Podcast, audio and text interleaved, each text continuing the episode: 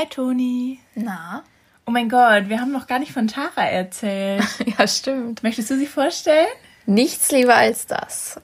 Tara ist eine der fünf Hündinnen von meiner Fastschwiegermama und wir haben sie gerade zu Besuch. In der Corona-Zeit hat man ja sonst nicht so viel zu tun. Ja, Toni, wir sollten vielleicht kurz dazu sagen, dass wir hier nicht zusammen wohnen. Oh ja, ups. Stimmt. Also mit wir meine ich gerade meinen Freund und mich. Aber ich freue mich natürlich auch immer über Taras Gesellschaft und besonders, wenn sie kuscheln will. Wenn ich bei Toni bin, dann kommt sie eigentlich auch meistens angesprungen. Also Hunde sind schon was Schönes. Sie hören einem zu und widersprechen nicht. Ja, hast du recht. Ja, Tara ist halt auch super unkompliziert und braucht auch gar nicht so viel Auslauf. Ich bin dann eigentlich eher immer diejenige, die Lust hat, spazieren zu gehen und nicht sie. Außerdem äh, lässt sie auch alles mit sich machen, wie ihr schon auf unserem Post erkennen konntet. Ja, vielleicht gehen wir ja nach der Folge eine Runde mit der süßen spazieren. Ja, lass mal machen. Okay, für die Folge heute habe ich extra Schokolade und Gummibärchen mitgebracht und Toni hat uns gerade noch einen Apfel geschnitten. ja, also hier mein Tipp für die Folge. Holt euch doch auch etwas zu knabbern, dann sind wir dabei nicht so alleine und müssen uns nicht so schlecht fühlen, wenn wir jetzt über das Thema Zucker sprechen. In unserem Podcast unterhalten wir uns über spannende Themen aus dem Alltag und dem Labor und vermitteln das Fachwissen aus einer naturwissenschaftlichen Sichtweise. Wir geben auch gerne unseren Senf dazu, was ihr natürlich nie persönlich nehmen dürft. Ja, ich meine, ohne unsere Meinung wäre es ja auch total langweilig. Also ich möchte jetzt mal, dass ihr euch selbst einschätzt. Nur für euch, überlegt euch einfach mal, wo überall in euren Tagen euch Zucker begegnet. Denkt ihr, ihr esst viel oder wenig Zucker? Ich glaube irgendwie schon, dass ich viel Zucker esse, ehrlich gesagt. Ich versuche das dann immer irgendwie mit Sport auszugleichen. Aber ich liebe einfach Schoki, aber eigentlich auch Obst. Ja, same hier. Aber leider sind das natürlich nicht die einzigen Lebensmittel, in denen Zucker ist. Fast in allem ist Zucker enthalten. Guckt euch mal die Verpackungen von den Sachen bei euch im Kühlschrank oder der Vorratskammer an. Auch wenn draufsteht, dass die Produkte extra ohne Zuckerzusatz sind, heißt das ja nicht, dass komplett kein Zucker drin ist. Ja, fangen wir mal vorne bei der Frage an, was ist Zucker überhaupt?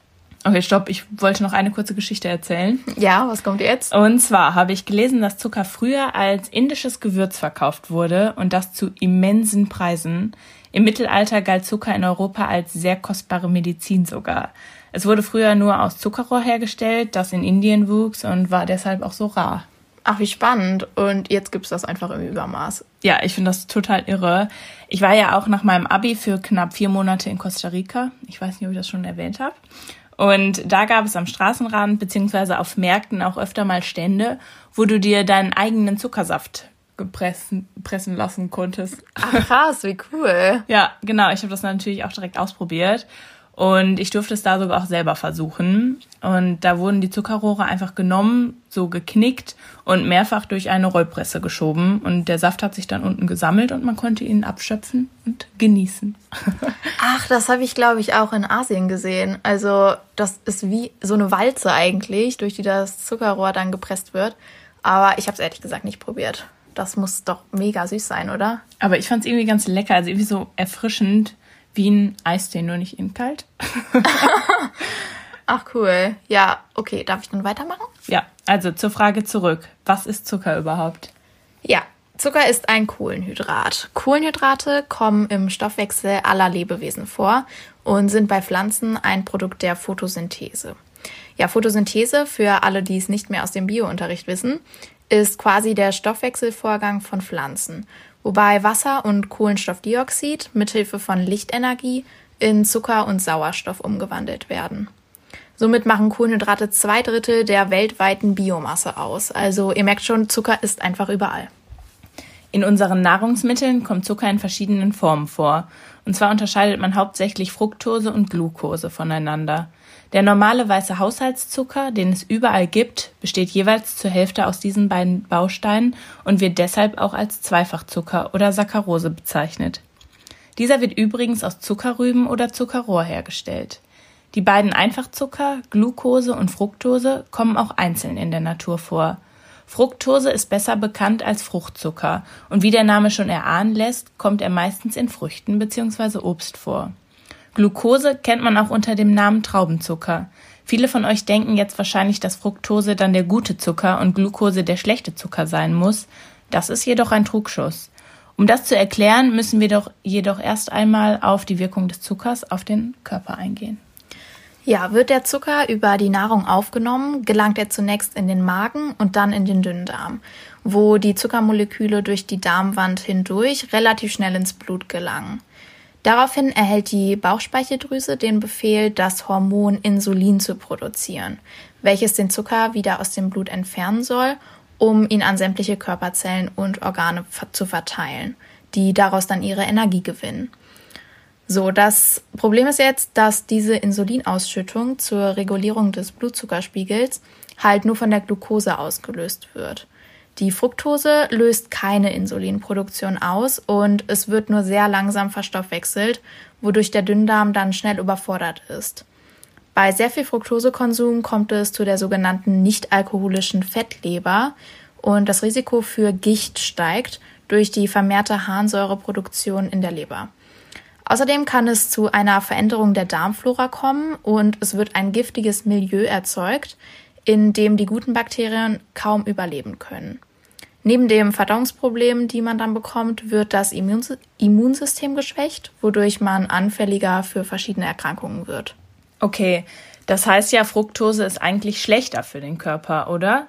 Aber gibt es nicht auch einen Unterschied zwischen natürlichem und hergestelltem Zucker? Ja, genau. Für den menschlichen Körper macht es einen riesengroßen Unterschied, ob die Fructose in natürlicher Form im Obst oder in industriell hergestellter Form wie im Schokoriegel vom Körper aufgenommen wird. Im Obst ist die Fructose ja unter anderem in Begleitung von Vitaminen und Ballaststoffen, die für eine schön langsame, moderate Zuckeraufnahme sorgen. Außerdem befindet sich im Obst nur eine sehr geringe Menge Fructose. Das lässt sich dann halt noch gut verstoffwechseln. Aber wenn dann so übermäßige Mengen an Fructose durch Süßigkeiten, Süßgetränke oder Fertiggerichte hinzukommen, wird es für den Körper dann halt immer schwerer, das alles abzubauen. Und tatsächlich werden immer mehr Lebensmittel mit industriell hergestellter Fructose gesüßt, da diese nämlich mehr als doppelt so süß ist im Gegensatz zu Glucose. Das bedeutet, es ist sparsamer im Verbrauch und außerdem kann Fructose sehr kostengünstig hergestellt werden. Die Süßkraft wird übrigens immer in Relation zum normalen Haushaltszucker gemessen. Der hat den Wert 1. Ich glaube, da achte ich beim nächsten Einkauf mal drauf, wo noch so alles Fructose drin ist. Ja, die Sache ist, Zucker steht nicht nur als Zucker hinten drauf oder als Glucose oder Fructose, sondern es gibt halt noch 50 weitere Begriffe, wie zum Beispiel Dextrose, Maltose oder Laktose. Aber auch hinter irgendwelchen Milchpulvern oder Sirups kann Zucker stecken. Ja, das ist halt ganz schlau von der Lebensmittelindustrie, denn verwendet man halt immer nur ein bisschen von allen süßen Zutaten, dann landen sie, landen sie immer auf den hinteren Plätzen der Zutatenliste und für den Verbraucher ist das dann nicht mehr erkennbar, wie viel Zucker wirklich drin ist. Das ist bestimmt dann auch einer der Gründe, warum jeder durchschnittlich im Jahr 35 Kilogramm Zucker oh, isst. Was? 35 Pakete Zucker? Das ist extrem viel. Aber klar, also wenn in so vielen Produkten versteckter Zucker drin ist, wundert mich das nicht. Trotzdem erschreckend. Vor allem, wenn man überlegt, dass Zucker auch nicht unbedingt schlank macht. Ja, wieso macht Zucker denn eigentlich überhaupt dick? Ja, wir haben ja eben schon darüber gesprochen, dass der Zucker, wenn er ins Blut gelangt ist, vom Insulin in alle möglichen Körperbereiche transportiert wird, um diese mit Energie zu versorgen. Bleiben dann noch Zuckermoleküle im Blut übrig, gelangen diese in die Leber, wo die Glucose dann in Form von Glykogen gespeichert wird. Stellt euch das einfach als Vorrat für schlechte Zeiten vor. Treten jetzt diese nahrungsarmen Umstände nicht ein, sind die Lagerkapazitäten in der Leber bald erschöpft. Der Körper denkt sich dann, kein Problem, dann lagern wir das Ganze halt woanders, indem die Glucose zu Fett umgewandelt wird. Und zwar in den sogenannten Problemzonen.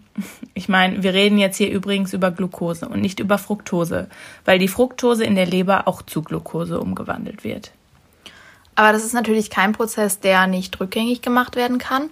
Der Körper will den Blutzuckerspiegel ja dauerhaft aufrechterhalten. Das heißt, wenn nicht genügend neuer Zucker aufgenommen wird, geht der äh, Körper natürlich auch an die Reserven. Genau. Aber Zucker hat jetzt natürlich nicht nur Auswirkungen auf den Körper, sondern beeinflusst natürlich auch das Gehirn.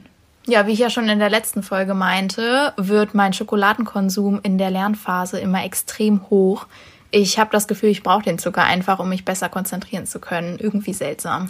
Das ist tatsächlich gar nicht so seltsam.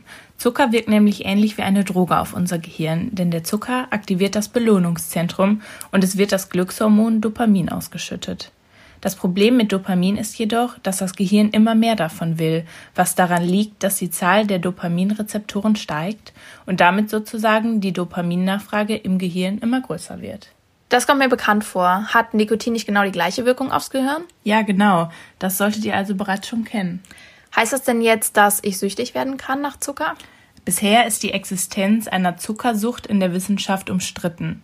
Studien zeigen zwar Parallelen zwischen dem Konsum von Zucker und dem Drogenkonsum, jedoch gibt es einige wesentliche Unterschiede. Ein typisches Suchtsymptom sind nämlich zum Beispiel die Entzugserscheinungen und die treten natürlich beim Zucker lange nicht so stark auf wie bei einer Droge. Ja, man sollte mit dem Begriff Sucht im Zusammenhang mit der Nahrungsaufnahme auch vielleicht eher vorsichtig sein, weil ich meine, im Vergleich zu Drogen müssen wir halt essen. Und wie wir eben schon gesagt haben, lässt es sich dabei gar nicht mal so leicht auf Zucker verzichten. Ja, das stimmt schon. Aber nochmal zurück zu deinem Schokoladenkonsum beim Lernen. Du denkst zwar, ein Stück Schoki holt dich aus deinem Nachmittagslerntief raus und gibt dir Energie, jedoch folgt nach dem Zuckerhoch schon sehr bald ein Leistungstief. Der Blutzuckerspiegel sinkt schnell wieder ab und zwar noch tiefer als das Normalniveau. Oh Kacke, ja, das ist doof. Aber ich glaube, ich kann nicht drauf verzichten. ich esse aber auch eigentlich täglich was Süßes. Also ich finde, das geht schon, wenn man sich sonst hauptsächlich gesund ernährt und ein bisschen Sport treibt. Ja, auf jeden Fall. Jetzt gibt's aber natürlich auch viele Menschen, die wirklich sehr darauf achten müssen, wie viel Zucker sie zu sich nehmen. Und zwar Leute, die Diabetes haben, die sogenannte Zuckerkrankheit. Bei dieser Stoffwechselkrankheit produziert der Körper zu wenig Insulin und der Zuckerwert im Blut ist krankhaft erhöht, weil der Zucker halt nicht mehr im Körper verteilt werden kann. In Deutschland leiden sogar über sieben Millionen Menschen an Diabetes. Bei Diabetes unterscheidet man jetzt zwischen zwei Typen. Diabetes Typ 1 ist eine Autoimmunkrankheit, bei der die insulinproduzierten Zellen der Bauchspeicheldrüse vom körpereigenen Abwehrsystem zerstört werden. Und der Typ 1 beginnt meistens schon im Kindes- und Jugendalter und ist bisher nicht heilbar, sodass die Patienten ihr ganzes Leben lang Insulin spritzen müssen. Ja, etwa 90 Prozent der Betroffenen haben jedoch den Diabetes Typ 2 der häufig im Alter auftritt, aber auch zum Beispiel Folge von Übergewicht beziehungsweise auch der oben genannten Fettleber oder familiärer Veranlagung sein kann. Hierbei hat der Körper zwar genug Insulin zur Verfügung, aber die eigenen Körperzellen reagieren nicht mehr richtig darauf. Das heißt, sie entwickeln eine sogenannte Insulinresistenz.